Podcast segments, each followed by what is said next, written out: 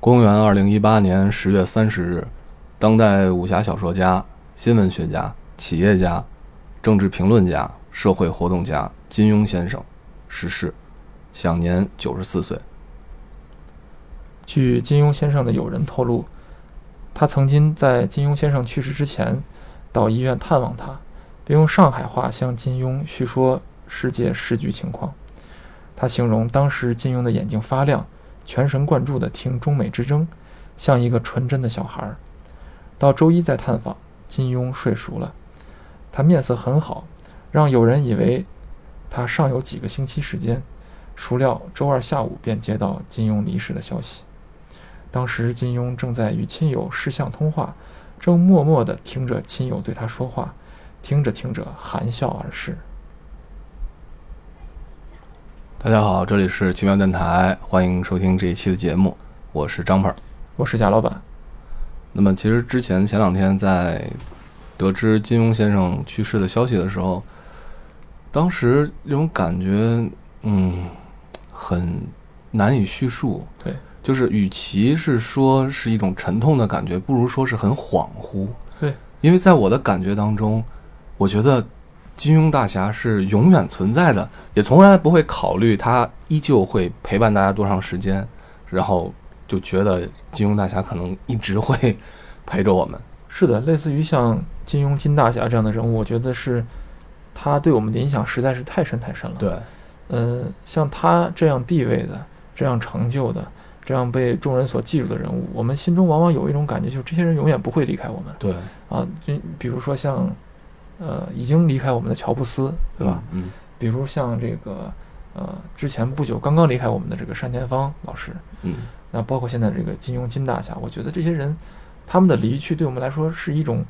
懵的状态。我们听到对这个消息之后，哎，这样的人怎么可能会死呢？怎么可能会对离开我们呢？我对觉得这个是对我们来说是一种让自己的心里感觉突然失去了一块什么东西。嗯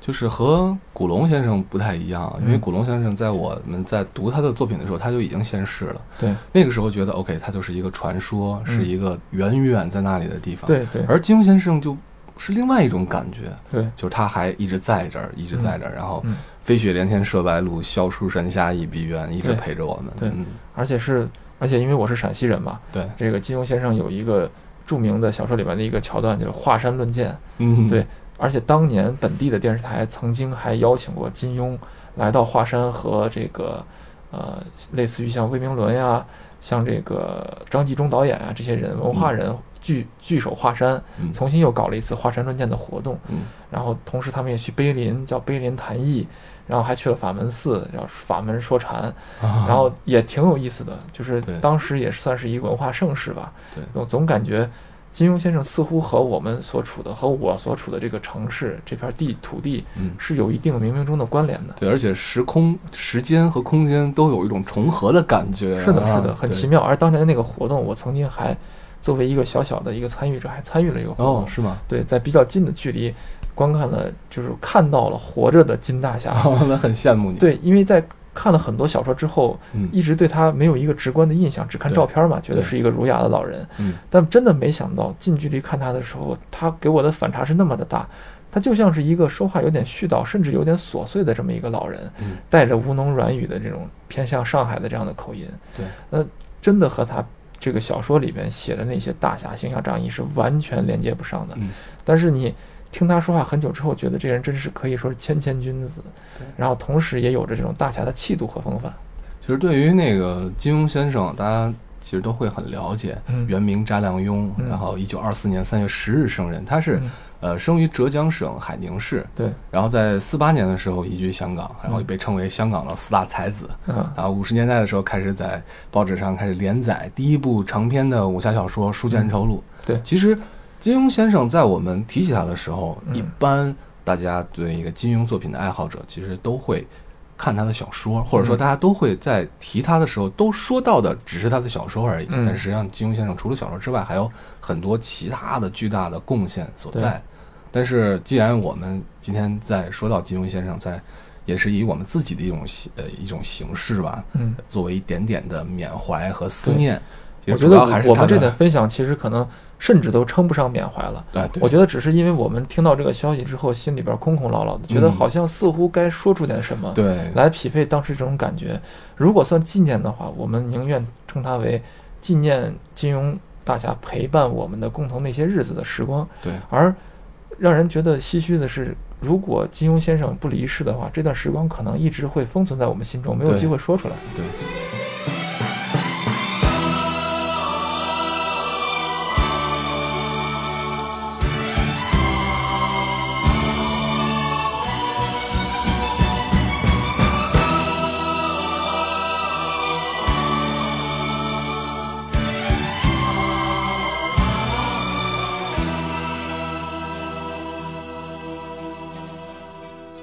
依稀往梦似曾见，心內波瀾現。抛开世事断愁怨，相伴到天边。作草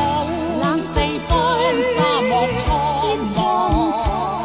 金庸先生被人们所称道的主要就是四部小说，嗯啊，然后《书剑抽录》是最早了，嗯一九五五年，如果没有记错的话，第二年的是《碧血剑》嗯之后的几年的时间，主要在创作最重要的一部小说就是《射雕英雄传》，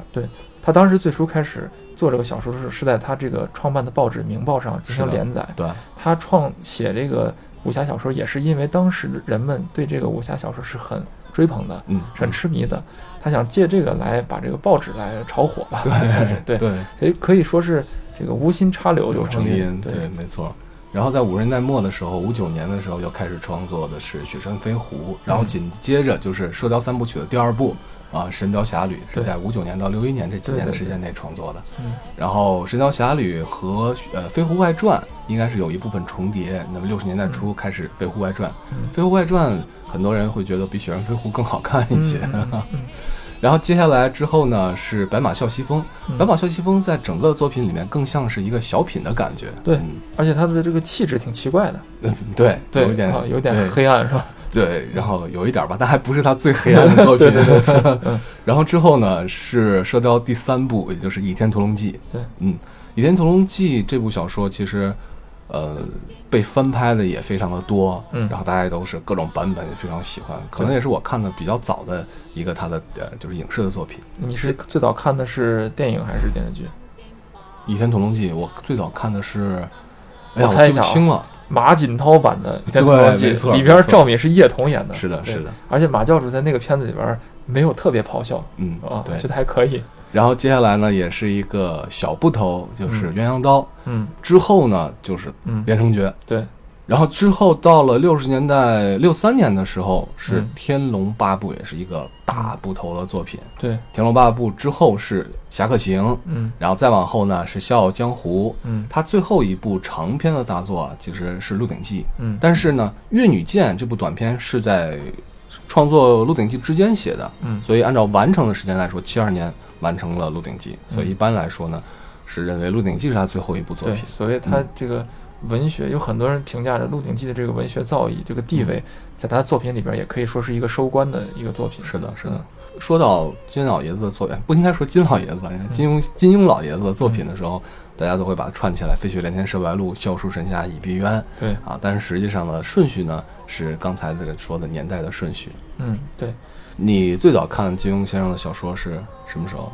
呃，说句实话，我最早看他的小说已经很晚很晚了。嗯我最开始的时候看过《倚天屠龙记》，嗯，呃，而且我看《倚天屠龙记》是有一个很有意思的机缘，是小的时候家里人不让我看武侠小说，嗯，然后呢，我有一个远房的表哥，嗯我那表哥特别喜欢看武侠小说，然后他最喜欢看的是古龙，啊然后他有很多古龙的小说啊，我接触古龙其实比接触金庸要早，嗯但是因为接触的只是我表哥看的时候随手扔到一边儿，然后我可能看上几篇儿或者看上几页，然后就被他拿走。他也告诉我说小孩子不要看这 个，其实他比我大不了多少。然后呢，我后来接触了很多他不看的那种小说，那些小说良莠不齐。嗯我接触的第一本武侠小说是《倚天屠龙记》的后传，由别人续写的，啊，你可能没听说金过。庸新 我现在不是不是金庸信，我现在记得非常清楚，那个小说的名字叫《蛟龙惊蛇录》，哦你可能没没没有听说过吧没？有没有，作者名字叫沧浪客， 就听起来感觉很玄乎，对其实写的还可以啊，啊。当时觉得哇，这个武侠小说可以这样。我看到这个之后，然后有一天我有个同学跟我说：“你看这干什么呀？那金庸的这个原著你都不去看？”然后自己当时，呃，多大了那个时候哎呀，当时其实已经挺晚的，初中吧，啊？啊，然后自己当时找了个机会，周末的时候骑着自行车跑到西安当时那个东四路的那个批发嗯图书的市场，嗯骑过去就找，就是所谓的《蛟龙精神录》的前传，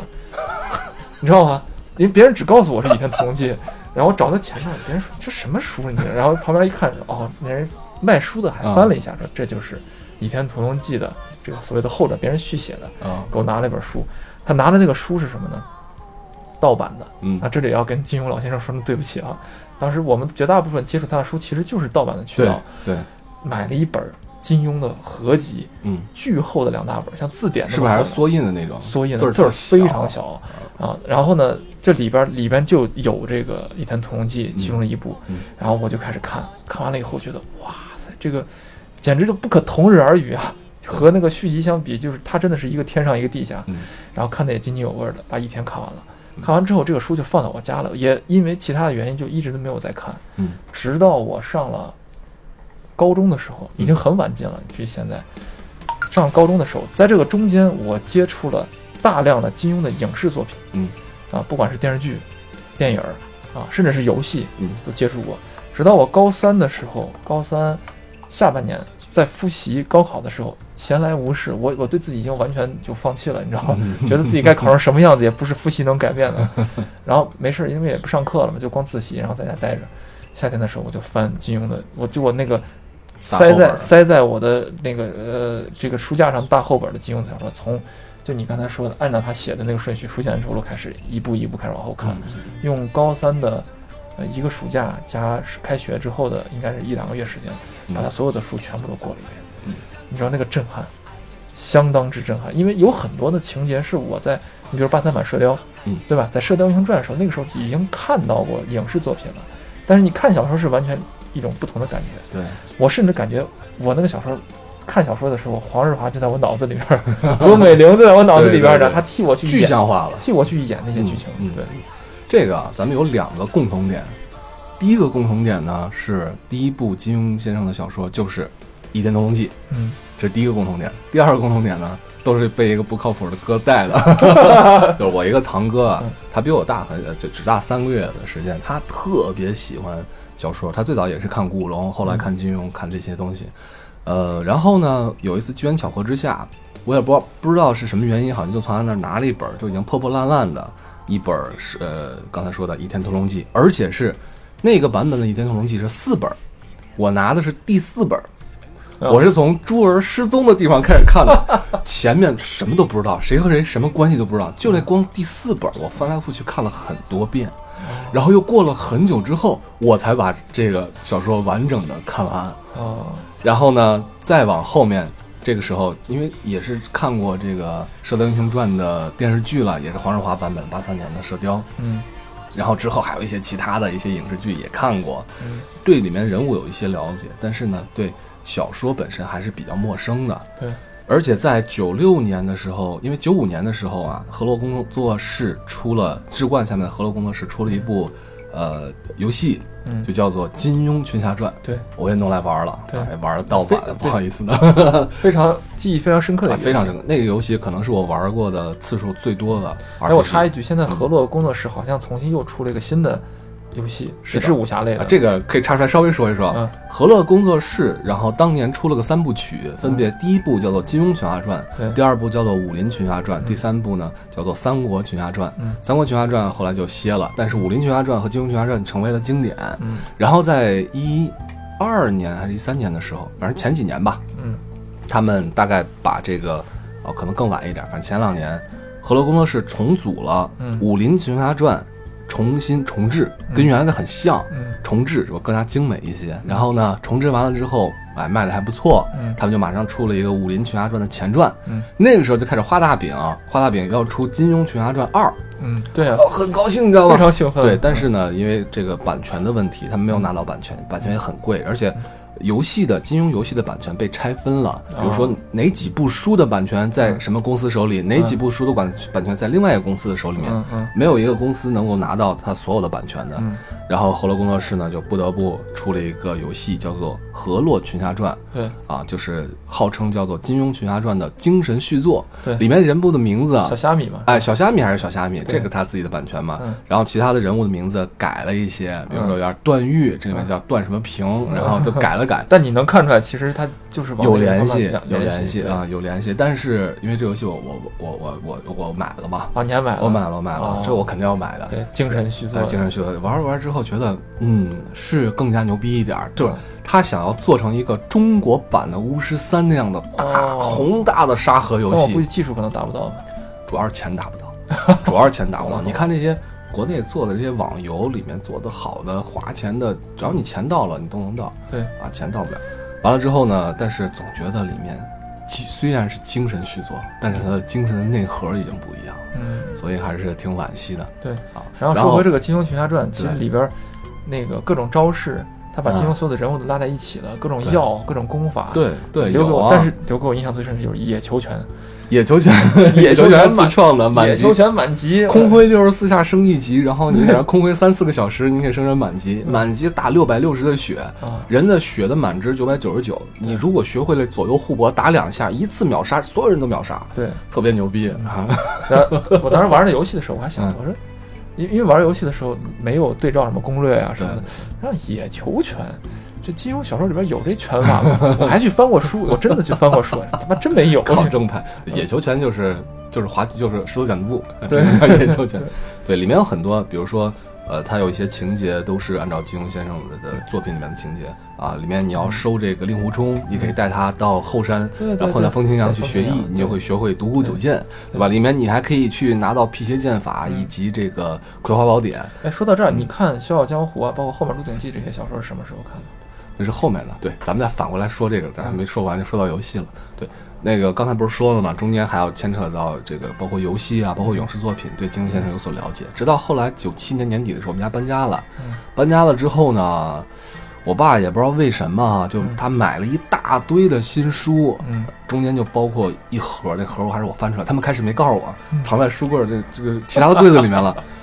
一盒正版的金庸全集，嗯，包装非常精美，然后大套那应该是正版的。正版的书。然后呢，那个时候我是在那儿之后把所有的金庸作品整个看了一遍对。我们好像每个人都每个人都有一个，就是先了解金庸，嗯，然后通过各种渠道了解金对庸，知道一些情节，知道人物，对，然后每个人总是有一些契机，在某些关键的环节，一次性所有的补课，把之前的课都补上。哦对了我问了我好多人都有这种。对了，我现在想起来了，对，在这个看《金庸全集》之前，呃，我看了《鹿鼎记》，我哥给了我、嗯他的他的书给了我，然后看的《鹿鼎记》，对，然后他也特别特别神经，他之前最早看古龙的时候是台湾版的嗯古龙的小说，竖版的，嗯竖版的小说。哇！而且繁体字竖嗯版，我当时都看不下去，也特别崇拜。感觉很有范儿。，对，特别有范儿，然后窝起来看特别屌。然后后来的时候呢，再往后到九八年的时候去北京呃上学，然后那段时间课业也不是那么重，然后呢总觉得哇就自由了嘛。有一个小的书屋，那里面就会有金庸先生的全集，我又把那书反反复复的借过来看，嗯，前前后后也看了很多遍。所以贾老板，你这些小说里面十四部，你最喜欢哪一部？嗯，我觉得可以分开说啊，就是最喜欢应该是喜欢没有理由嘛，对吧？嗯你就是属于你的书。对，还有一个就是可能从综合评价或者怎么啊样对哎后来对自己当会然，当然虽然啊后来自己会装逼了，会打分了，对吧？对对对对啊对，呃，如果说是我觉得综合评价最高的应该是《鹿鼎记》嗯啊，就我感觉它这些小说里边儿，但是我个人最喜欢的是《笑傲江湖》哦，啊，因为《笑傲江湖》给我的那种感觉就是让我觉得通过看，因为虽然武侠小说被称为成年人的童话，它是个嗯童话的感觉，但是《笑傲江湖》是我通过看这本书，我感觉自己真的第一次打开了一个成年人的价值观和世界的大门嗯，我看的最爽的嗯就是《鹿鼎记》，啊！而且我是先看的星爷的电影那哎我也两是集，我也是后看的《鹿鼎记》的书因为，电影传进来很早，对不像早那时代都有早对。所以呢，这个我觉得这是一个很好的一个很幸运的一个经历，因为看电影的时候我是片空白，所以他说什么是什么，我觉得特别爽。嗯然后看书的时候，马上又是另外一种经历，不像是你看，当你先看的书，然后后看的作品，你总会有一种审视的感觉，嗯因为你在看一个文字描述的时候，你会在脑中把所有的这些情节、人物、嗯表现把它具象化嗯，而当影视作品和你自己思维中的具象化有所偏差，甚至有所矛盾的时候，你就会产生本能的抵触。对，是的，这个一点就会阻碍你去做一个就是单纯的、嗯，纯粹的去欣赏，嗯这个过程会造成一些困难。对嗯我应该是先看的，呃，电影也是星爷电影，嗯然后再看书，或者是在看书的过程中也看陈小春版的那个《杜明记》。啊，看过对，我觉得陈小春版的韦小宝是所有的韦小宝里演的最好的、对最对棒的、最对合乎，因为我在也在看书嘛。对我后来看着看着觉得书里的韦小宝就是他，他就在说话，就有那种感觉，嗯嗯我刚才说的那种感觉。嗯。然后其他的所有的韦小宝都可能年龄上比他更合适，因为他韦呃陈小春演韦小宝的时候年龄稍微已经有点偏大了，嗯对但是其他人虽然年龄上比他有优势或者形象上怎么样，但是演技包括那个气质真的是无人出陈小春其右，真的特别棒。嗯。说到这个，最早的韦小宝应该是梁朝伟，对，梁朝伟和但那刘德个华的因因为那那个版太咱早了，咱可能看看的不不多啊，我看过一点点，那个太早了，就是觉得有点看不下去。嗯然后我知道最早的他，然后接下来呢是周星驰，嗯然后你刚才说陈小春，陈小春之后还有张卫健，嗯张卫健那个版本就改动非常的大了。对，嗯，张卫健里边甚至有打破第四面墙那种，就是说这一下是替谁谁打，这一下金庸，这一下是替金庸打的，打鳌拜，鳌拜说金庸是谁？你连金庸都不知道，你还出现在这部电视剧里，对，因为那 个这一部啊，就是张卫健的这一部，其实是受嗯、电影版对啊星爷电影版影响非常大，而且里面的海大富就是那个对谁演对的对嘛对，，吴孟达吴，孟达演的嘛。然后后面还有国产的，就是大陆版的，就是小明哥黄晓明，啊，小明哎，哥，这个就不堪回首了，这个拍的。好吧。其实这个《鹿鼎记》我是看就是爽，说实话就是爽，嗯特别爽。里面没有特别让人觉得，表面上来看啊，嗯嗯嗯没有让人觉得特别纠结的事情。但是呢，所有这些都是在一个插科打诨的一个坏小子他背后发生的。而且《鹿鼎记》这个这个小说，感觉就是你不同的，就是怎么说呢？每次看你所看的东西不太一样，嗯，得到的东西不太一对，样。越看越深。你看最爽的是《鹿鼎记》，有没有其他的？比如说觉得最欣赏的，或者是觉得写的最好的？写的最好的，可能有几部吧，嗯比如有几部在我心目中比较平行的，嗯一个是《笑傲江湖》，嗯一个是《神雕侠侣》，啊，还有一个就是《倚天屠龙记》对，喜欢神雕的人其实也挺多的，而且往往会这个射雕三部曲嘛，对会大家会分一个派系，就是你到底喜欢啊《射雕英雄传》、射雕、神雕还是倚天？这之前每能标明每一个人不同的趋向。嗯嗯我我之前听过最有意思的一个说法就是，这三个主人公郭靖、杨过、张无忌对，代表三种不同的侠，嗯，因为我们每个人在看武侠小说的时候，就把自己带入到那个男主角的身份里边去，是的，觉得自己就是那个主人公。对所以这三个侠其实代表着自己的这种所谓的正义的趋向、价值趋向、判断啊世界观。第一种，郭靖是儒侠，儒家的侠，嗯为国为民，侠之大者。第二个呢，这个呃杨过呢是属于道侠，道家的侠，属于比较潇洒、浪荡江湖，嗯嗯而且同时也是为己的。嗯然后第三个，这个张无忌呢是属于 佛侠，就是他没有什么追求，完全是被动的被对别人推走的，对随缘而生的。对对，所有这些里面，刚才说的这几部里面，其实我最有感情的还是《倚天屠龙记》，因为对毕竟看的也最早，看的次数也是除了《鹿鼎记》之外，嗯可能就是《倚天屠龙记》最多了。嗯张无忌，说到张无忌，我就觉得他是这些大侠里面，其实他是最接地气儿的一个人。嗯他就是像一个邻居家的一个哥哥一样，这样的感觉，嗯，而且确实很被动啊。那就是我们嘛啊就是在邻就是居一家个哥正哥，常其人实就是对我们自己嘛。其实就是一个你嗯机缘巧合之下嗯获得了一身绝世的武功，嗯然后呢，你也不愿意去伤害谁，但是你不愿意去伤害谁，换句话说，你也没有那么大的侠气，那么大的担当，要扛着天下于己任，你没有这样，你就是一个正常的人，只不过你会武功嗯。接下来之后，你就是被所有的事件推着走，到头来你发现，一回首，好像我把所有人都伤害了。对，我觉得张无忌特别像是这怎么说？比如说，今天如果假设我们穿越了，对，但我们手里带了把 AK 四十七，嗯穿越到古代去，嗯那我们每个人就会成为张无忌。你有着世界上最牛逼的，不管是武功也好，或者杀人的功能也好，嗯但是你完全心智上不可能成为一个大侠。 哎对，吧那说不定我们，都那是说不定你能成为那个欧阳克。普通人我哦过去还看了一个漫画，那个漫画里面就讲了一个穿越，很简单一个四个漫画，嗯嗯，所有人说大侠，请问你尊姓大名？然后人说天下武功唯快不破。这时候画面一拉，那人举了一把那个应该是 AK 四十七的枪，嗯站在夕阳下说：“你们就叫我独孤求败吧。。所以整个小说每一部小说其实都有难忘的角”色我小的时候嗯其实最喜欢的是呃杨过，我我也挺喜欢因为杨因为过的，就就觉得杨过特别的酷，而且呃而且追求自己敢于去追求的，可能对能是一种心理代偿。我们小的时候每个人不可能那么决绝的追求自己想要的东西，对，杨过是一种是一种补偿。而且杨过是从他的少年时期开始书写的，对开始着笔的。那个时候，他的心里的苦对，他的那些忧闷，然后对他的那些叛逆，其实嗯也是会映射到我们每个人个是的身是之的上。嗯然后，但其实成年以后，可能看金庸的小说还是影视作品啊，当然，更多的会更喜欢郭靖。就过去我看那个片子的时候，我老觉得这郭靖是傻了吧唧的啊，没有侠气，更喜欢什么黄药师啊、啊，甚至洪七公啊这样的人，女主角更想要演这个黄蓉啊，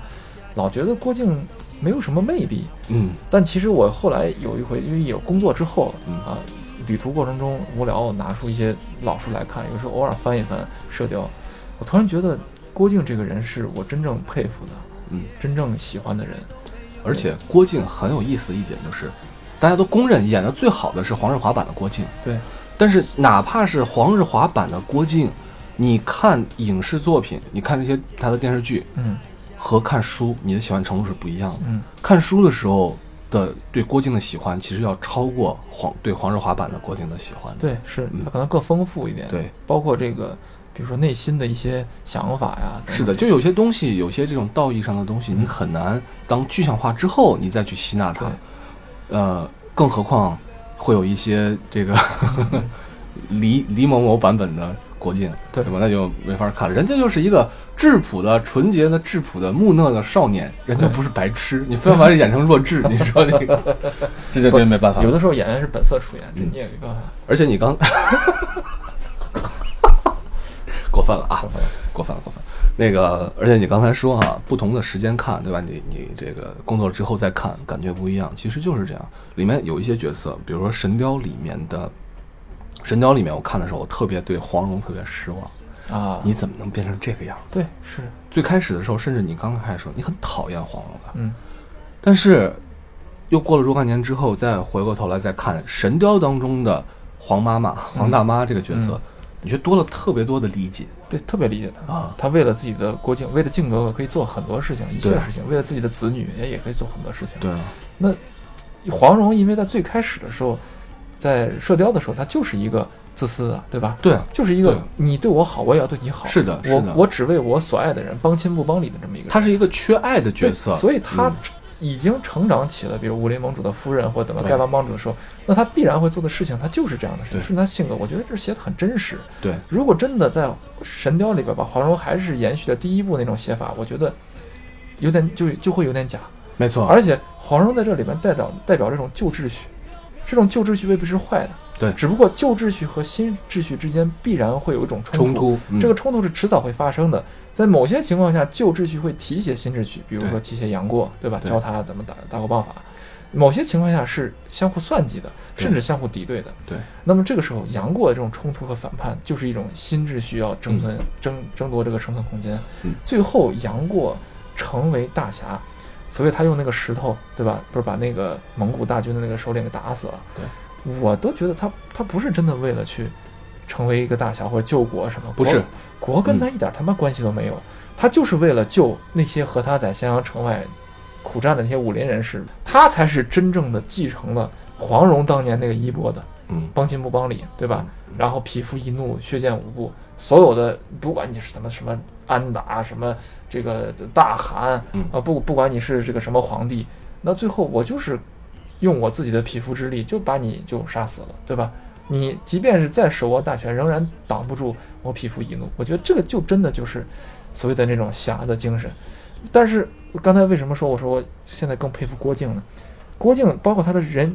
这个际遇，就就他自己的一些经历，对，他的机会、他的能力、他的性情，尤其是这个性情，他保留到最后，他仍然是那个性情。对，这就非常了不起。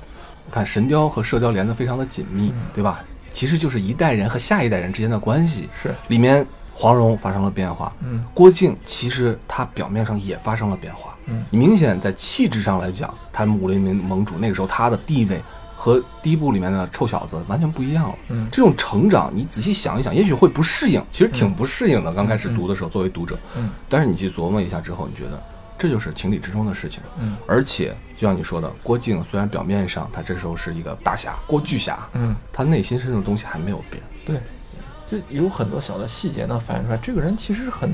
还是很质朴。对，就你要知道，一个男人在成长的过程中，他质朴了。这个东西他能保持住，一直保持到相当于他的初心，保持到最后他功成名就的时候，他还能有这一点底色，嗯，这个人就真的可以称为真人。对就是咱们这种什么张真人、邱真人这些，对，这才叫真正的真人。是的对，是的。而且所有的这些角色里面，最成功的就是郭靖。对，我靠，还有什么能比大手一挥，这全家人跟我一块儿死，然后全家人就欣然与你一同赴死，这更牛逼的 呢？嗯，总之虽然有点残酷，但是对我觉得这也是，因为也确实写不下去了。蒙古一定要统一，那当然了，统一全国。是的他是他的，即便给历史上开了一个切口，让这些大侠啊、嗯能够存在有活动的舞台，但是金庸写这些东西，它毕竟有一个历史的背景在后面嗯，它是一个脉络。对，而且从呃射雕里面，黄蓉其实除了她一点小性子之外，是一个完美的人。对。但是呢，这种完美到了射雕，到了那个神雕之后，他会展示完美背后的另外一面。嗯，对吧？人开始觉得有所不喜，有所嗯这个，有所那个，但是也会看到，确实包括像黄蓉、郭靖，嗯，这样的人中龙凤，嗯就他们也会有失败的地方，比如说子女教育，对，郭芙，然后还有另外两个，说谈到我最最讨厌的这个女性角色，就是 整郭个就是郭芙全部的金庸的小说里面，所有的人物，无论男女加起来，我最讨厌的就是郭芙。我甚至连那种就特别恶毒的女的反派，我都裘千尺我都没那么讨厌，对啊，是啊，啊，就只有郭芙，就是因为裘千尺啊这些人坏蛋女反派，你还可能觉得，哎，那可能也真的是有情可原，或者说那他就是个坏人。对，郭芙永远给人感觉脑海中我对他评价只有三个字：凭什么？ 就就你你他妈凭什么做这些事情，说那样的话？你凭什么现在有这样的地位？因为他始终是拉着他爸他妈，对吧？被人所尊敬，而且你说他又武功又差，又惹事儿，又小心眼儿，嗯又容不下人，就对几乎没有优点。但没有是优点他还一直处在推动情节，对主角的生死或者怎么样有控制力的这么一个角色，就是让你感觉这人真讨厌，真太他妈讨讨厌厌，太想讨干掉这个人，你知道吗？太讨厌了。而且郭芙从始至终，其实她的闪光点并不多。对，但是这种人的角色啊，你去仔细想一想，生活中有这样的人，有啊，就是这样别扭的人。对我觉得你看金庸的《世道》这个《世道三部曲》里边，嗯，呃，他真的是写到神雕的时候，把郭芙作为一个女性，所有我们，尤其是男性，可能有点惧怕女性身上某一种这种阴暗面，嗯或者是这种刻板化的女性角色的阴暗面的时候，汇集在这个郭芙的一个人身上。而真的写倚天的时候，每一个女主角身上都有那么或多或少的一点缺点，嗯这点缺点都是这种女性的社会中刻板印象中可能反映出的某一种缺点。对啊，比如说这个神经质啊，对，啊，不讲理啊嗯，嗯或者说这个过于天真呀、等等，这些他把它分散化了。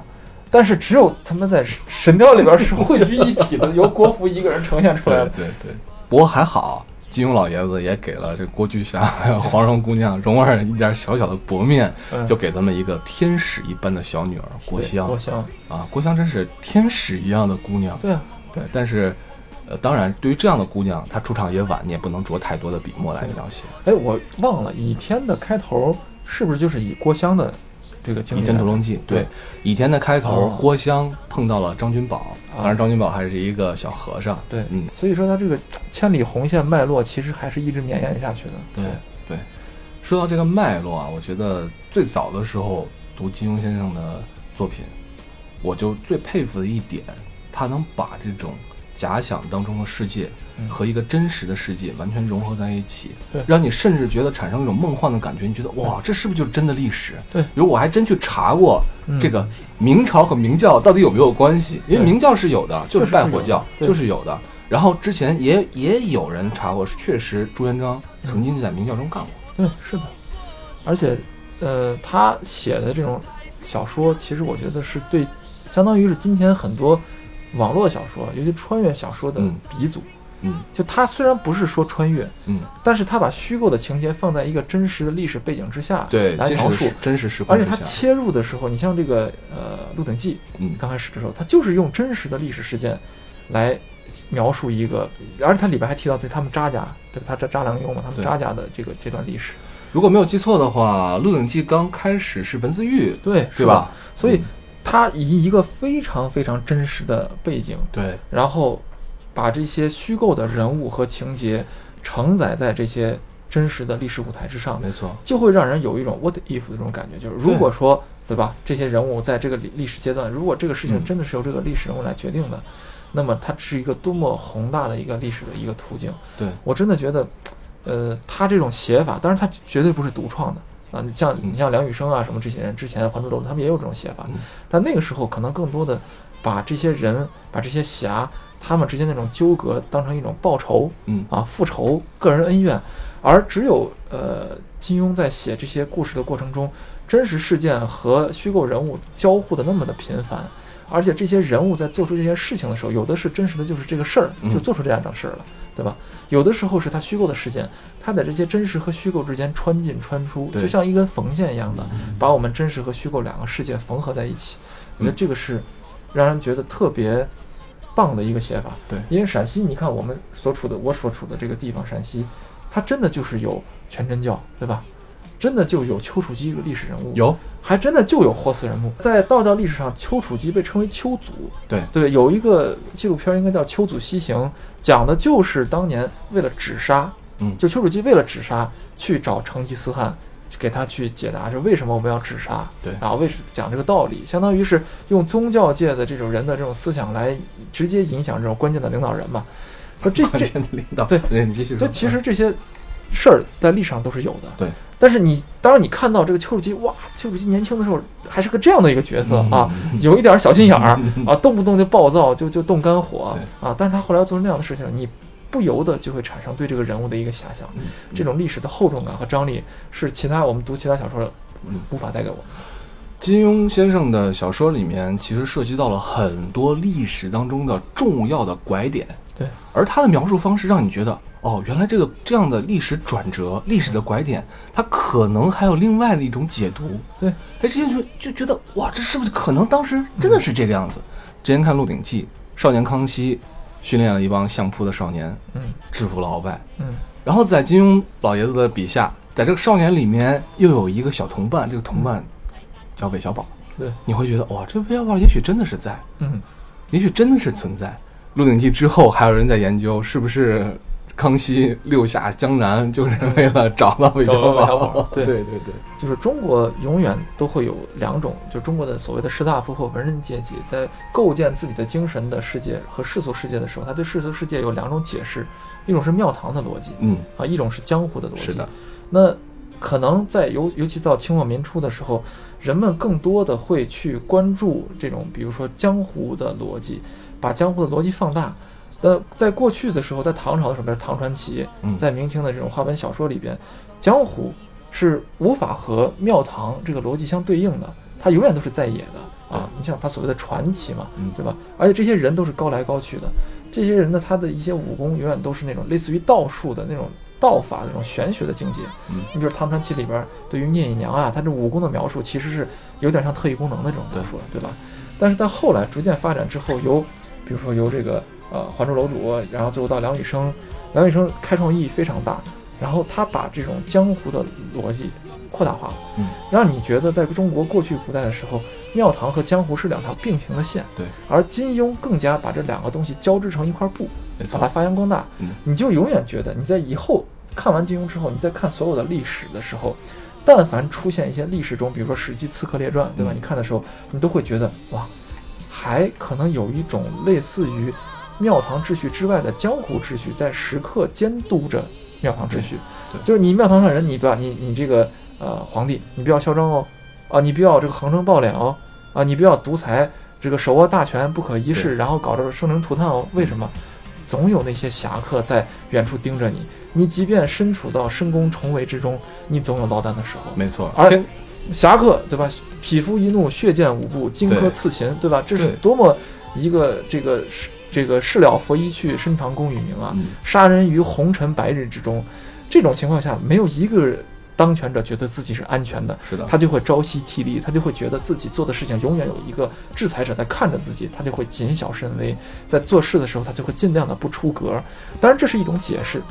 或者说这是种假设，这种假设，嗯我们这种希望，人人都希望有那么一批大侠，对，在永远存在于暗处，就像我们玩的游戏这个《刺客信条》一样，对，对吧？永远它会有一个暗部的力量来观察这个历史的秩序，对，因为人作为社会动物，他总要生活在一定的秩序之下。对但是你底层人民，你会发现这个秩序并不站在你这边。对那么哪怕是在精神世界当中，我们要重新寻回这种秩序的平衡。对，中国整个的历史，你看，纵观整个二十四史，嗯嗯整个的历史的记录，其实它不是一个真正的文明的历史，它是一个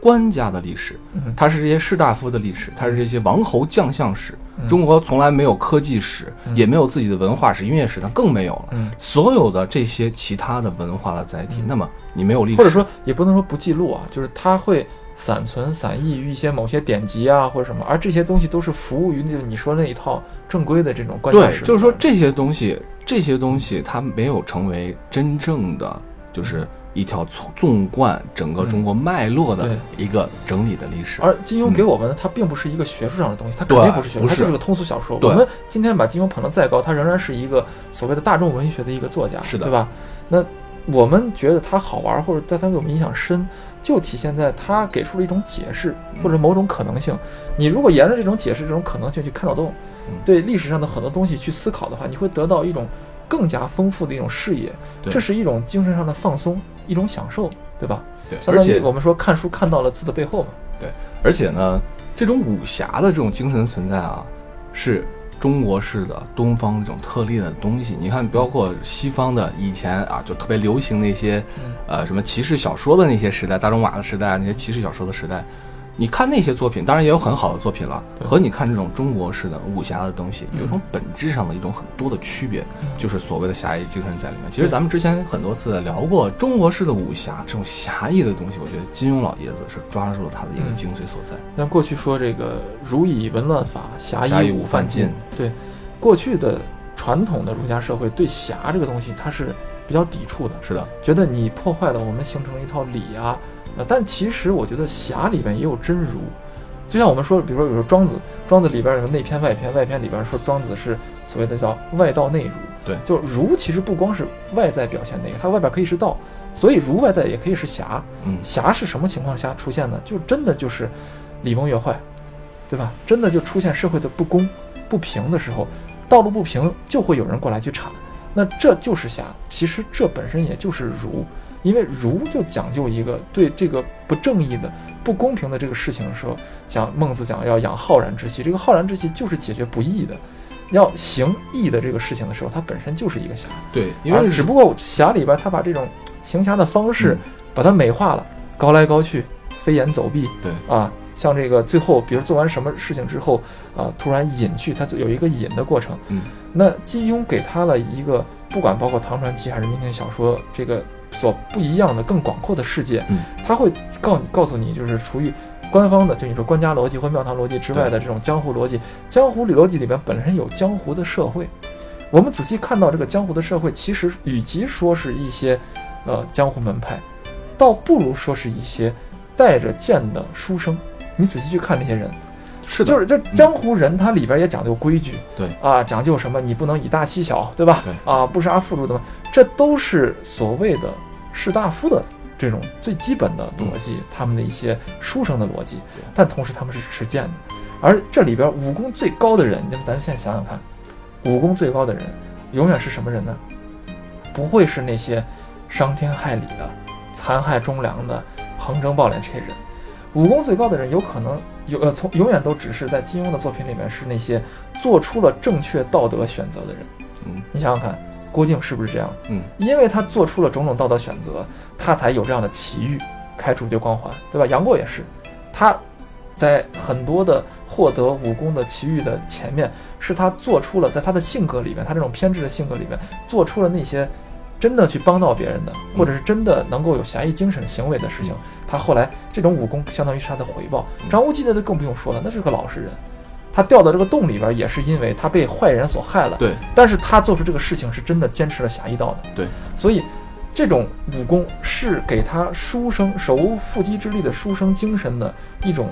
所谓的补偿。嗯，这种补偿是神谕式的，是所谓的希腊的这个呃戏剧学里面讲机械降神，就他降下来一个神力，这个神力是不讲道理的。嗯，就完全没有道理可讲的，但真的就降在这个人身上，嗯最后以他的这个神力，神力就是武功，以武功来平一些事情，解决一些事情。就是哪怕是在《笑傲江湖》当中的东方不败，嗯他其实是《笑傲江湖》里面武功最高的人。对，但是呢，最后当然被联手干掉了。嗯但哪怕像这样的一个人，他确实是武功最高，嗯他是一个反面角色，但是你他不是一个罪大恶极的人。对，而且他他身上有特别让人觉得惋惜的一个部分所在。对你刚才说到，我却特别同意啊，金庸先生其实他对受儒家思想影响特别多，对吧？然后整个的小说里面，天行健，君子当自强不息，这种感觉是贯穿始终的。嗯而且儒家他会有一种感觉，就是每一个儒生，真正的儒生，他自己心里面内构了一个道德的体系。嗯那么当外界的道德体系和你内部道德体系产生冲突的时候，嗯嗯那么你当然要择一而从之。嗯然后那可能就是背上剑， 换上换成了一个把这个儒家的内核披上了一个侠义的一个外衣。对，我我呃，因为是后到后来工作的时候，我喜欢看一些呃，就是比如像钱穆啊先生啊这些书，嗯就是讲一些中国的历史上，比如历代政治得失，嗯或者他觉得他讲的一些中国儒家到底是什么样子。对，我看这个书的时候，我永远脑子里边儿。也可能是因为这两个人的照片，金庸和钱穆两个人照片有点相似，嗯就是这他的传播形象是都是老人嘛。嗯我有时候老有一个恍惚，我总觉得钱穆的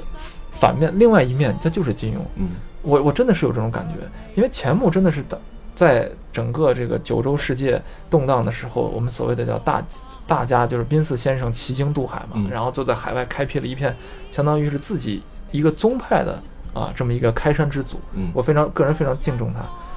那他在面对这些乱象的时候，他仍然在重复强调一些常识，嗯比如中国的古代历史是什么？我们并不是像，比如说五四里面很多人说盲目的贬斥中国的历史是怎么怎么样。我们中国历史是自有其发展逻辑、自有其脉络、自有其解释体系的。那但是其实你你仔细想想看，金庸说的那些，刨去掉他天马天马行空那些武功的那种想象，嗯它里边仍然强调的仍然是比如说华夷之辩，对吧？忠义之辩，对吧？仁德等等说的仍然传播的是这些最基础的价值是观的。，是的，所以这就带给我们，我觉得读书人在读书的时候是一些乐趣。对，就有的时候你会刻意去穿凿、去想象、去开脑洞，但这种开脑洞是一种乐趣。感谢金庸先生提供给我们这种非常大的想象空间。是的，在现在现在这种想象空间叫大 IP，嗯就它 IP 它可以生发出很多东西。嗯那么过去没有 IP 的时候，它真的就是我们的精神世界和精神家园。金庸先生创造这十几部小说，大概经过了十几年的时间啊，十七年吧，从头到尾，啊，当然后面改编的就是继续在改写的就不算了啊。在这个里面，其实金庸先生自己也说，他在写的时候，他自己的思想其实发生很大的转变。比如他写的第一部《书剑恩仇录》里面的时候，就透着一种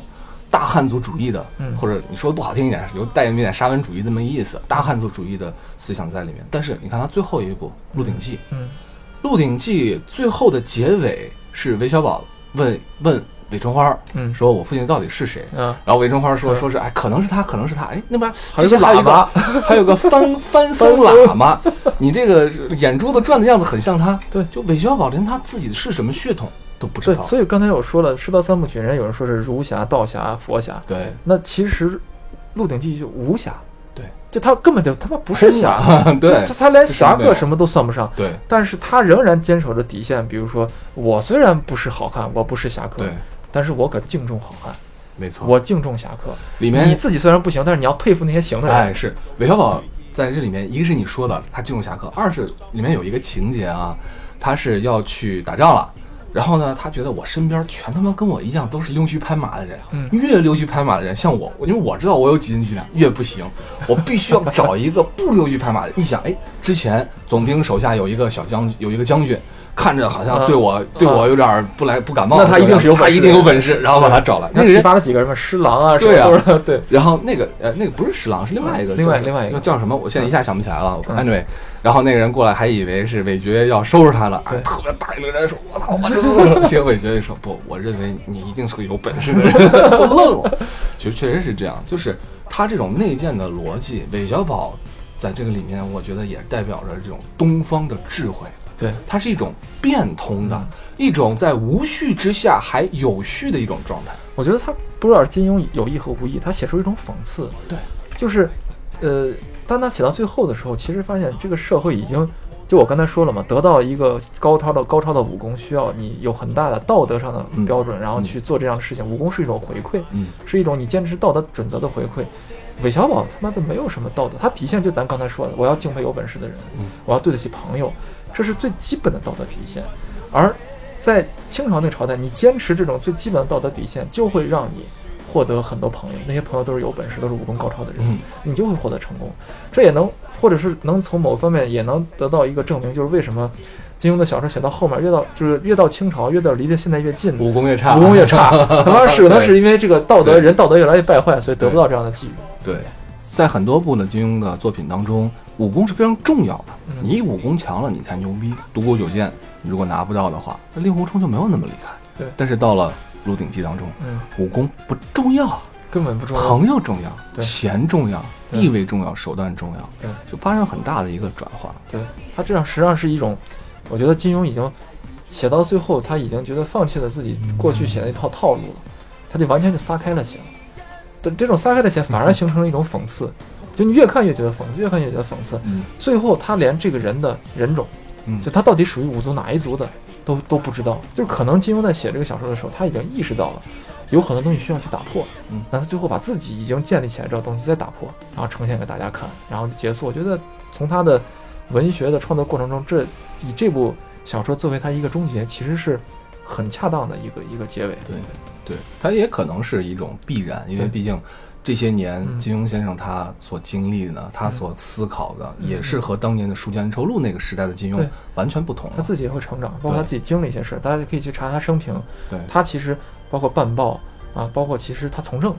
嗯、他做了很做了很多事情，其实和我们现在的政治是有关系的。大家也可以对看看，包括他个人的他的家族当时遭受到了什么，他后来又做出了什么样的选择，包括他年龄大了之后晚年，然后和大陆这边走得又比较近，对，包括那个时代大陆到底发生了什么样的事对情，嗯，大家都可以去了解一下。我觉得其实他个人。也会经历过一些变化，对他又是历史的亲历者，同时他又创造了那段历史。没就错，这个没错值得大家去玩味吧。嗯那其实我今天还想说的一点就是，呃，刚才我说了，在节目开头我说为为什么我最喜欢《笑傲江湖》，嗯因为它真的是打开了我对成人世界认识的一面镜子。嗯这里边每一个情节、每一个人说的话、每一个这个里边的一些人物做事的动机，都是可以值得我们去以今天成人世界的眼光去回味玩味、去回味的。你喜欢你喜欢录那个《红楼梦》吗？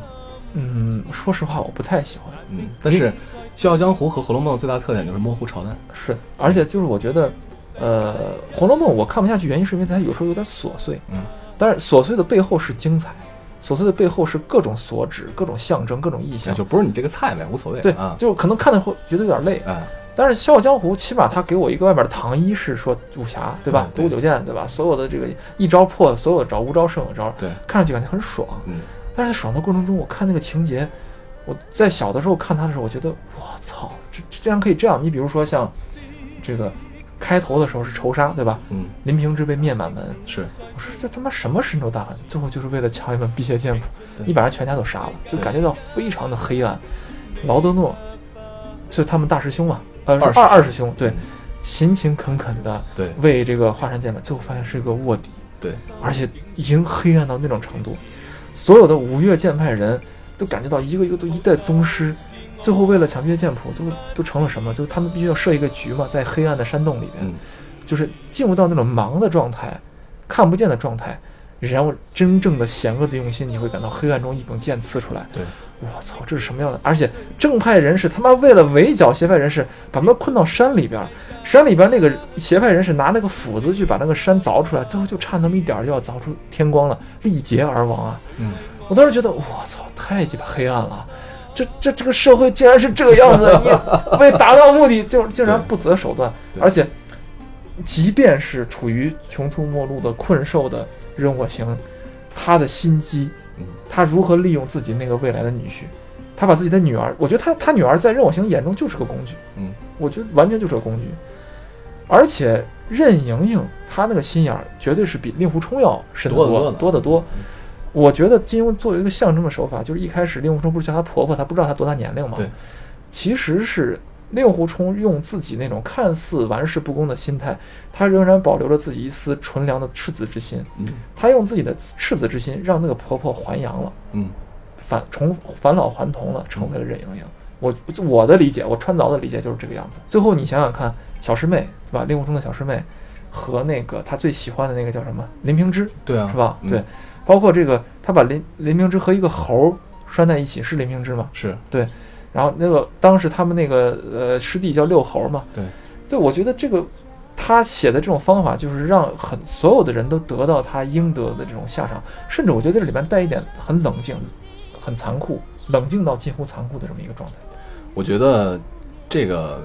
《笑傲江湖》啊，就是不断在反转和升级。对开始你觉得他是反派对，后来觉得哎，这反派不算什么，根本不算什接下来之后，这个岳不群，哇，太牛逼了，这个大反派是吧？嗯后来觉得他也不算什么 么，，也不算什么。不算什么。之后的反派就是在你身边的，看开始去看上去嗯人畜无害的，嗯不断的在反转。最开始的时候是你爱我，我不爱你，接下来我爱你，你不爱我，到底谁爱的是谁？嗯就他把这些东西碎了，都撕撕裂了。碎了，嗯尤其像你说岳不群，就感觉到心机很深啊，对。隐忍了很久呀、但你说岳不群在任我行的眼中，你又算个小什丑么呀？对啊就，是岳不群最后他那个下场真的是很小丑。对啊，他里边他不是装了那个假的胡子嘛，是最后胡子还掉了，你知道是吗？。就让人觉得哇操，这个人瞬间崩塌，甚至觉得有点可怜。而且被侮辱了。对，嗯，就是你成年人的世界就有那种嘛，就是你胜者为王，败者为寇。对，建立起来的牌坊，有的人是为了挣钱，有的人立牌坊。对牌坊建立起来倒掉，他妈就是一天时间的事情，对吧？我们可以看到现在台上很多人堂而皇之的讲一些他们自己不管信还是不信的话，反正底下听众是不信的。嗯，所有人都是暗藏鬼胎，但是大家仍然共同是为了某个剑派在开会、嗯啊，有那样一个状态。但是某一天可能正在开会的人就不行了啊，就是我觉得真的是政治隐喻，就是在《笑傲江湖》的这种黑啊，和《连城诀》的那种黑不一不太一不一样样。《连城诀》是那个丧直接啊，对，直接就给你黑，直接就给你丧，直接就把你拉得非常的 low。凄凄苦。哎，对对，凄苦。 《笑傲江湖》真的是冷，就你看到后来，我后来又翻过《笑傲江湖》，他妈越看越冷。我觉得这写的这不就是政治吗？啊，这不就是这个不？咱不是说这个什么政治斗争啊，这其实社会上斗争也是一样的呀。办公室职场政治在《笑傲江湖》里边也是淋漓尽致啊，对吧？对，所以如何谁能上《笑傲江湖》呢？最后，我觉得《笑傲江湖》主角能得以善终，完全是金庸老先生内心深处的那么一丝丝怜悯。真正幸福的，真的就是沧海一声笑，滔滔两岸潮。对那个曲阳和另外一个叫刘正风是吧？是，的，我觉得他们虽然就是最后可能应该是死了吧，我记得嗯啊，但是最后他们也算是有一个幸福的结局吧，因为他们有知己啊。对，就他们那个兴趣爱好，真的是在武林人士看来就是很荒谬，对吧？你们俩怎么可能因为这个就在一起呢，对吧？一个正道，一个邪道，对，这就两跟长老就跟我们今天在做很多事情的时候，你说成年人只讲利弊，对吧？成年人不讲什么呃对错，嗯，那可能就是因为兴趣、因为爱好或者惺惺相惜，就有知己，知己之间没有什么对错，就是惺惺相惜，嗯也不讲利弊，嗯那就会被很多人叫觉傻。那可能武侠小说提供给我们一个傻的理由，一个空间，我们可以逃离，短暂的逃避进去。当你在外界的时候，你被那些利弊伤害到的时候，对，你想寻找到一些对错的时候，武侠小说就是一种精神的大麻，对，可以给你瞬间的放松，而这种放松会让你心中那一丝，可能你现在反思下来仍然没有失掉的那一丝纯真，嗯能够有再活下去的理由。你可能觉得我不需要把它彻底掐灭，我再再留它几几年时间啊，再看看。我觉得这就是善莫大焉嘛。武侠小说它到底是不是精神大麻，咱先两说哈。但是至少在咱们年少时期，那武侠小说绝对是老师和家长们眼中的洪水猛兽，就是绝对毒草吧啊打来打去吧啊，绝对是的。先说你最羡慕这个金庸的里边的哪个武功？最羡慕哪个武功？对，或者最希望自己练成哪个武功？小的时候，小的时候嘛，嗯，小的时候可能还是觉得那些刚猛的武功比较厉害吧，比如说，比如说这个降龙十八掌和这个独孤九剑。啊对啊对对对对对，我我小的时候最羡慕的那个武功是乾坤大挪移，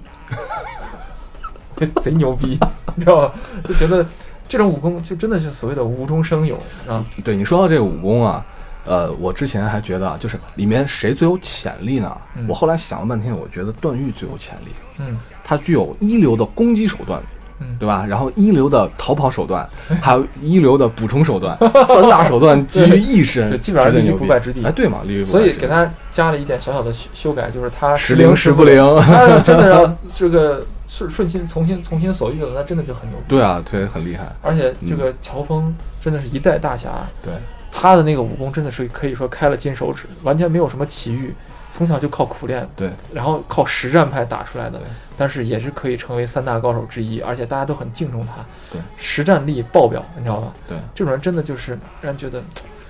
哎呀，有一点这种，如果说以创业来比比喻这个乔峰的话。乔峰真的可以说是从千万人的创业大军中杀出来的一个真的独角兽黑马，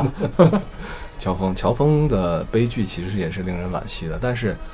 情节发展到那儿，他也是必死的结局。 对他不得不死。嗯，其实，在这个里面啊，就是乔峰那一段故事里面，最让人觉得拧巴的就是阿紫，嗯，太太让人拧巴了。但是最后，阿紫也是和乔峰一起去死。他那个有这个，我觉得不管是金庸还是替他代笔的写写了一部分倪匡嘛，就替他代笔《嗯天龙八部》一部分，不管是他们提前谋划好的，嗯，还是说最后可能金庸出差一段时间，倪匡带他写，写完回来金庸把它又写回来，想办法把它圆上，不管怎么样。都形成了一种特别佛家的一种，就是一切都刚刚好，嗯这都是缘分。在开头所有的东西最后都能说得上，而且乔峰他生命中的女人阿朱、阿紫，都是完全契合的女人身上的某种特性。最终，他们这种母性的特性，让乔峰整个的这个角色圆满了。对我觉得真的真的就是圆满了。对，所以我们在呃那天金庸先生去世的那天晚上，在群里边也分享了我今天和张本的很多我们这种自己的感悟吧。对，然后在群里边我们大家就开始自发的去悼念，同时也在回顾自己呃印象中最深刻的嗯这种金庸的小说里边的剧情，嗯或者金庸小说里边的人物。对啊，我们其实可以念一下啊，，可以啊，可以啊，有一个叫吃素菜的大狗啊， 然后他就说是哎，一人写一句金庸老师作品里的话，做个纪念吧。然后对，他打个太好头，他了说。对，紫山如花，常见胜雪；一时青岛无数豪杰，紫山龙王。戴比斯，啊对，嗯那个戴维斯的出场就真的就是嘖炸裂级的，啊，所有的豪杰完全就愣住了那种没错感觉。嗯，然后还有这个大魂舅说的，那些都是很好很好的，可我偏偏不喜欢啊，这是比较偏门了，就是《斑马啸西风》李文秀那但这句话很有名啊，当然，嗯啊嗯，都是很好的，可我偏偏不喜欢。对，还有人像这个叫邓等等等这个人说这个生意何欢，死亦何苦，这个是《倚天》里边的那个明教的那句话。嗯，然后当然这个武功的这个呃口诀什么他强任他强，清风拂尘嗯嘛。我跟你说，我现在不看这个不查资料，我还能背出来《九阴真经》前面。天之道，损有余而而补补不足足。对故虚盛时不足胜有余。人徒之， 枯坐习思为尽德之功。殊不知上达之时，圆通定会体用双修。 小牛的逼，小的时候真的就想去练呀，想从牛逼。想从金庸这几句话里面能悟出什么道理？然后还有朋友说啊，殷素素对张无忌说的：“越漂亮的女人就越会骗人。”这是一个有故事的同学。而且有一个笨鸟飞的这个人说，他印象最深是赵敏说：“我偏要勉强。”对，非常符合这人的性格。对，没错，对没错，没错。兔崽子说：“情不知所起，一往情深；恨不知所终，一笑而泯。对，然后还有发泄的， 然后也叫 Billy Yao，然后他说：“我这辈子最恨的人就是尹志平。” 大家都知道是为”什这么。都知道为什么。，对还有人说自己喜欢张无忌，有人说自己喜欢令狐冲，还有人说有人和我像何文说，有人呃和我一样喜欢连城诀嘛，是吧？那点儿偏阴暗的，对吧？对但这种偏阴暗的东西，可能喜欢的人比较偏门了。嗯，对。然后又说到里面的这些主主角们啊，这些女主角们说，只要是女的读者，可能比较喜欢任盈盈，喜欢赵敏；男的读者如果要选的话，可能要选什么小昭啊、双儿啊。对， 但是我其实我更喜欢里边的呃，就是如果说不是说选配偶啊，就是觉得角啊色、角色啊，阿珂，你选阿珂我就我现在现在回看的话，我觉得啊阿珂这个人物很有意思，啊，就他真的是一个白莲花对，但是他白莲花又莲花的非常的背，他背景他是一套家国这个东西嘛，对对落在他一个人的身上，对，然后他又是那么的美，然后他所有东西都是被动的，呃，就是就觉得这个人物很有意思，哦，对你说到他啊，我就要插一句，我之前看电视剧的时候，我就特别不喜欢阿珂，为什么？因为我觉得那个演员不好看， 就是陈小春那个版本的阿珂，我觉哦得就是没那白么不好美看，人是吧？ 对，我觉得他没那么好就看，蛮好看的。你嗯，觉得他哦对了，还有一个不得不提的老太太最喜欢的人物，马夫人哎，不是裘千尺啊，吗裘千尺和马夫人， 裘千尺，对，然后这个还有一个叫 Ronin 罗宁吧，应该是这个名字。嗯，然后他说，他最喜欢的一句话是：“你瞧，这些白云聚了又散，散了又聚，人生离合亦复如斯。”对这个是《神雕侠侣》里边的，嗯。嗯，然后应该是程英对陆无双一个说法，然后小吉还有一个观点，我觉得也挺有意思的，嗯，就是他说每一个喜欢读金庸的人啊，都可以在金庸小说中找到不同的主线。我觉得这个确实也是因为每个人倾向的都有所不同，对对啊，所以就是说，整个作为一个文学作品，读者去主观解读的时候，你会发现你每次读的东西，你所 get 到的东西，你得到的东西，你发现的东西，对。都有所偏差，有所不同。我觉得这就是伟大的文学的魅力所在。那嗯现在我们经常说这个互联网社会，这个包括这个呃社交网络，嗯造成你的阅读取向实际上是越来越重复自己，嗯，越来越明确，就是你越喜欢接受 A 这类东西，是更多的 A 一撇儿就会朝你涌来，对吧？？对这是一个信息推送的逻辑对。那其实，在过去很久之前，我们就已经徜徉在金庸，呃，这样的大家构建的这样的一个精神世界里边了。嗯那我们就像小迪说的，每个人都可以得到自己所希望的或喜欢的那个主线，对说明我们是在其中看到了自己。嗯这也就是我觉得今天最后我想说，就金庸他伟大之处，他并不是说他真的，他这个文学作品本身这个类型本身有多么的好像高级嗯啊，或者像严肃文学那样。我觉得他更伟大的是他，他是类似于托尔金这种人，就是魔写魔镜的托尔金这种人，他用一己之力撑起了一个精神世界，嗯而这个精神世界刚好就赶在这个我们八十年代以后的这段时间之内，社会在飞速发展，每个人都需要一个自己的精神的后台和一个花园，让他提供给我们这样一个世界，而且是靠他自己一个人，这些人物和这些东西，它背后的气韵，包括情节，都是可以串联起来的。感谢金庸先生提供给我们这样一个世界，可以让我们去去徜徉啊，去留恋。而且这里面曾经对时代、对政治都有所映射。但是，金庸先生的作品是五十年代到七十年代来写成的，而到八一年之后，八一年之后大陆才解禁，我们看的却是在之后改革法开放之后看到的，但是完全没有因为在不同的时代看到这样的作品而产生某种不适，反而在里面会得到一些新的东西。其实就像金庸先生他自己说的，他说映射性的小说其实并没有太大的意义，因为政治的情况很快会很快会发生改变，嗯，只有刻画人性才有很长期的价值。对，如果说金庸先生最开始让我迷恋的地方，比如说他刚才咱们也说过，嗯，他会有一些把历史的东西和现实的东西、幻想的东西结合在一起对。嗯但是这些其实不是最关键的，这些都是一些小的 trick，、都是一些金庸先生自己的把戏。嗯，到头来，最最关键的，留在我们心中永远留存的，就是那些精神的内核，那些人物的刻画所对在。，是的。然后我们也想说，也可能是这个，可能我们生活的这个年代刚好是大众媒体兴起的年代，大概是八十年代左右。嗯，那我们传统的认知里边的那些大家们，啊，随着时间的推移，可能也这几年逐渐到了他们纷纷谢幕的时候了。嗯有的人甚至说，这个这个十月是大家纷纷离世的十月。嗯啊，包括今年，你像就我喜欢的单田芳，说相声的，那我就喜欢比如石圣杰啊、谢天顺啊这样的人，嗯，然后包括这金庸先生，他们都呃纷纷的离开了我们。对，那这是不是一个名家谢幕的时代呢？我觉得可能也不能这么说。只能说我们和我们的过去挥别，因为他们只是属于我们的过去，他们也从过去那个时代成长起来，成为大家的。就突然想到有一个杜甫的一句诗叫这个“访旧半为鬼，嗯惊呼热衷肠”就现在真的是有一种访旧半为鬼的感觉。那总是觉得这些大家哦，他可能某一天突然不在了，然后你才回想起来他曾经带给我们那么多事情。嗯嗯，最后我想念一段这个金庸的小说里面的一句话一段话，那作为今天的结尾吧对，啊嗯，作为好今天的结尾，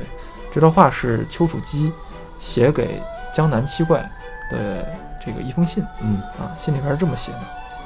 江南一别，呼呼十有六载；栖霞千金一诺，监关万里；云天高逸，海内同心。时与不时，皆相顾击掌而言曰：‘不亦古人人侠之风复见于今日也。’张公先世漠北，犹足令人扼腕长叹，耿耿之怀无日或忘。贫道仗诸侠之福，幸不辱命。杨君子嗣，亦于九年之前访得矣。二载之后，江南花盛草长之日，当与诸公置酒高会，最先楼头也。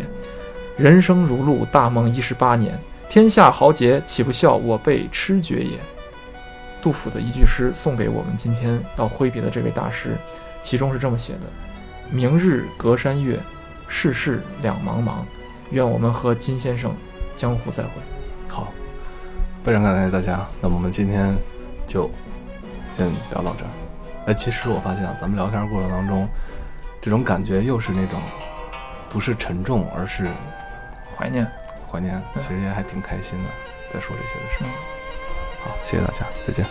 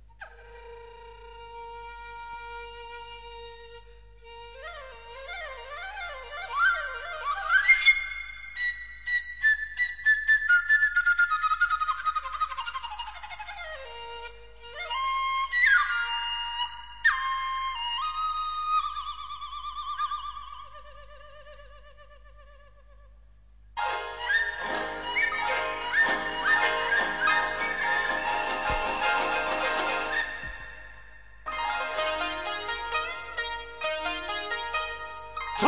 海一声笑，滔滔两岸潮，浮沉随浪尖嘅今朝，苍天笑，纷纷世上潮，谁负谁胜出天知晓。江山笑，烟雨遥，涛浪淘尽红尘俗世几多娇，清风笑，景夜寂寥，豪情还剩了一襟晚照。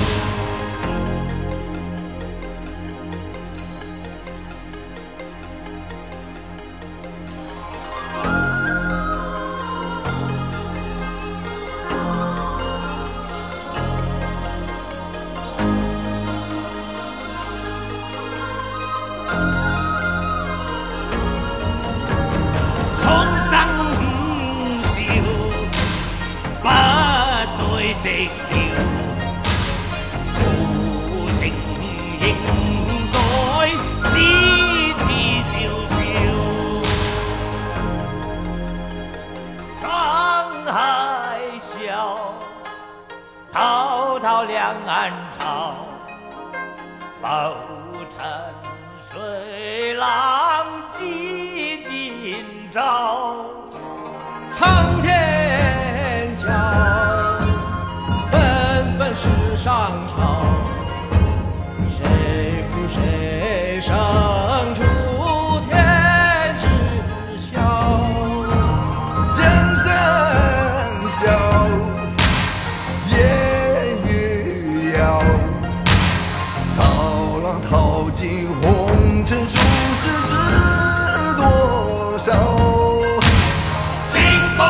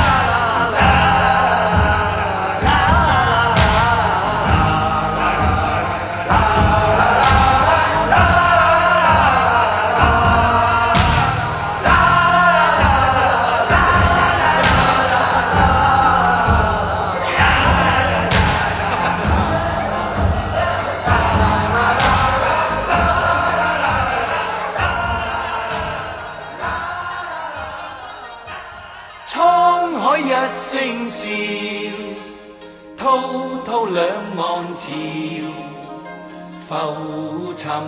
随浪，此际今朝，苍天笑，纷纷世上潮，谁负谁胜出天知晓，江山笑，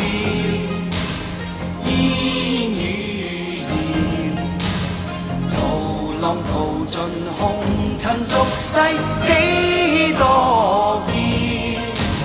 清风笑，景野寂寥，豪情化成了一襟晚照。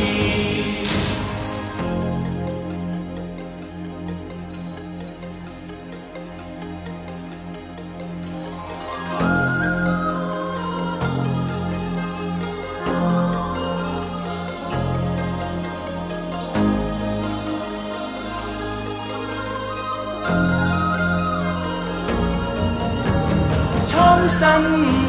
事不再寂寥，豪情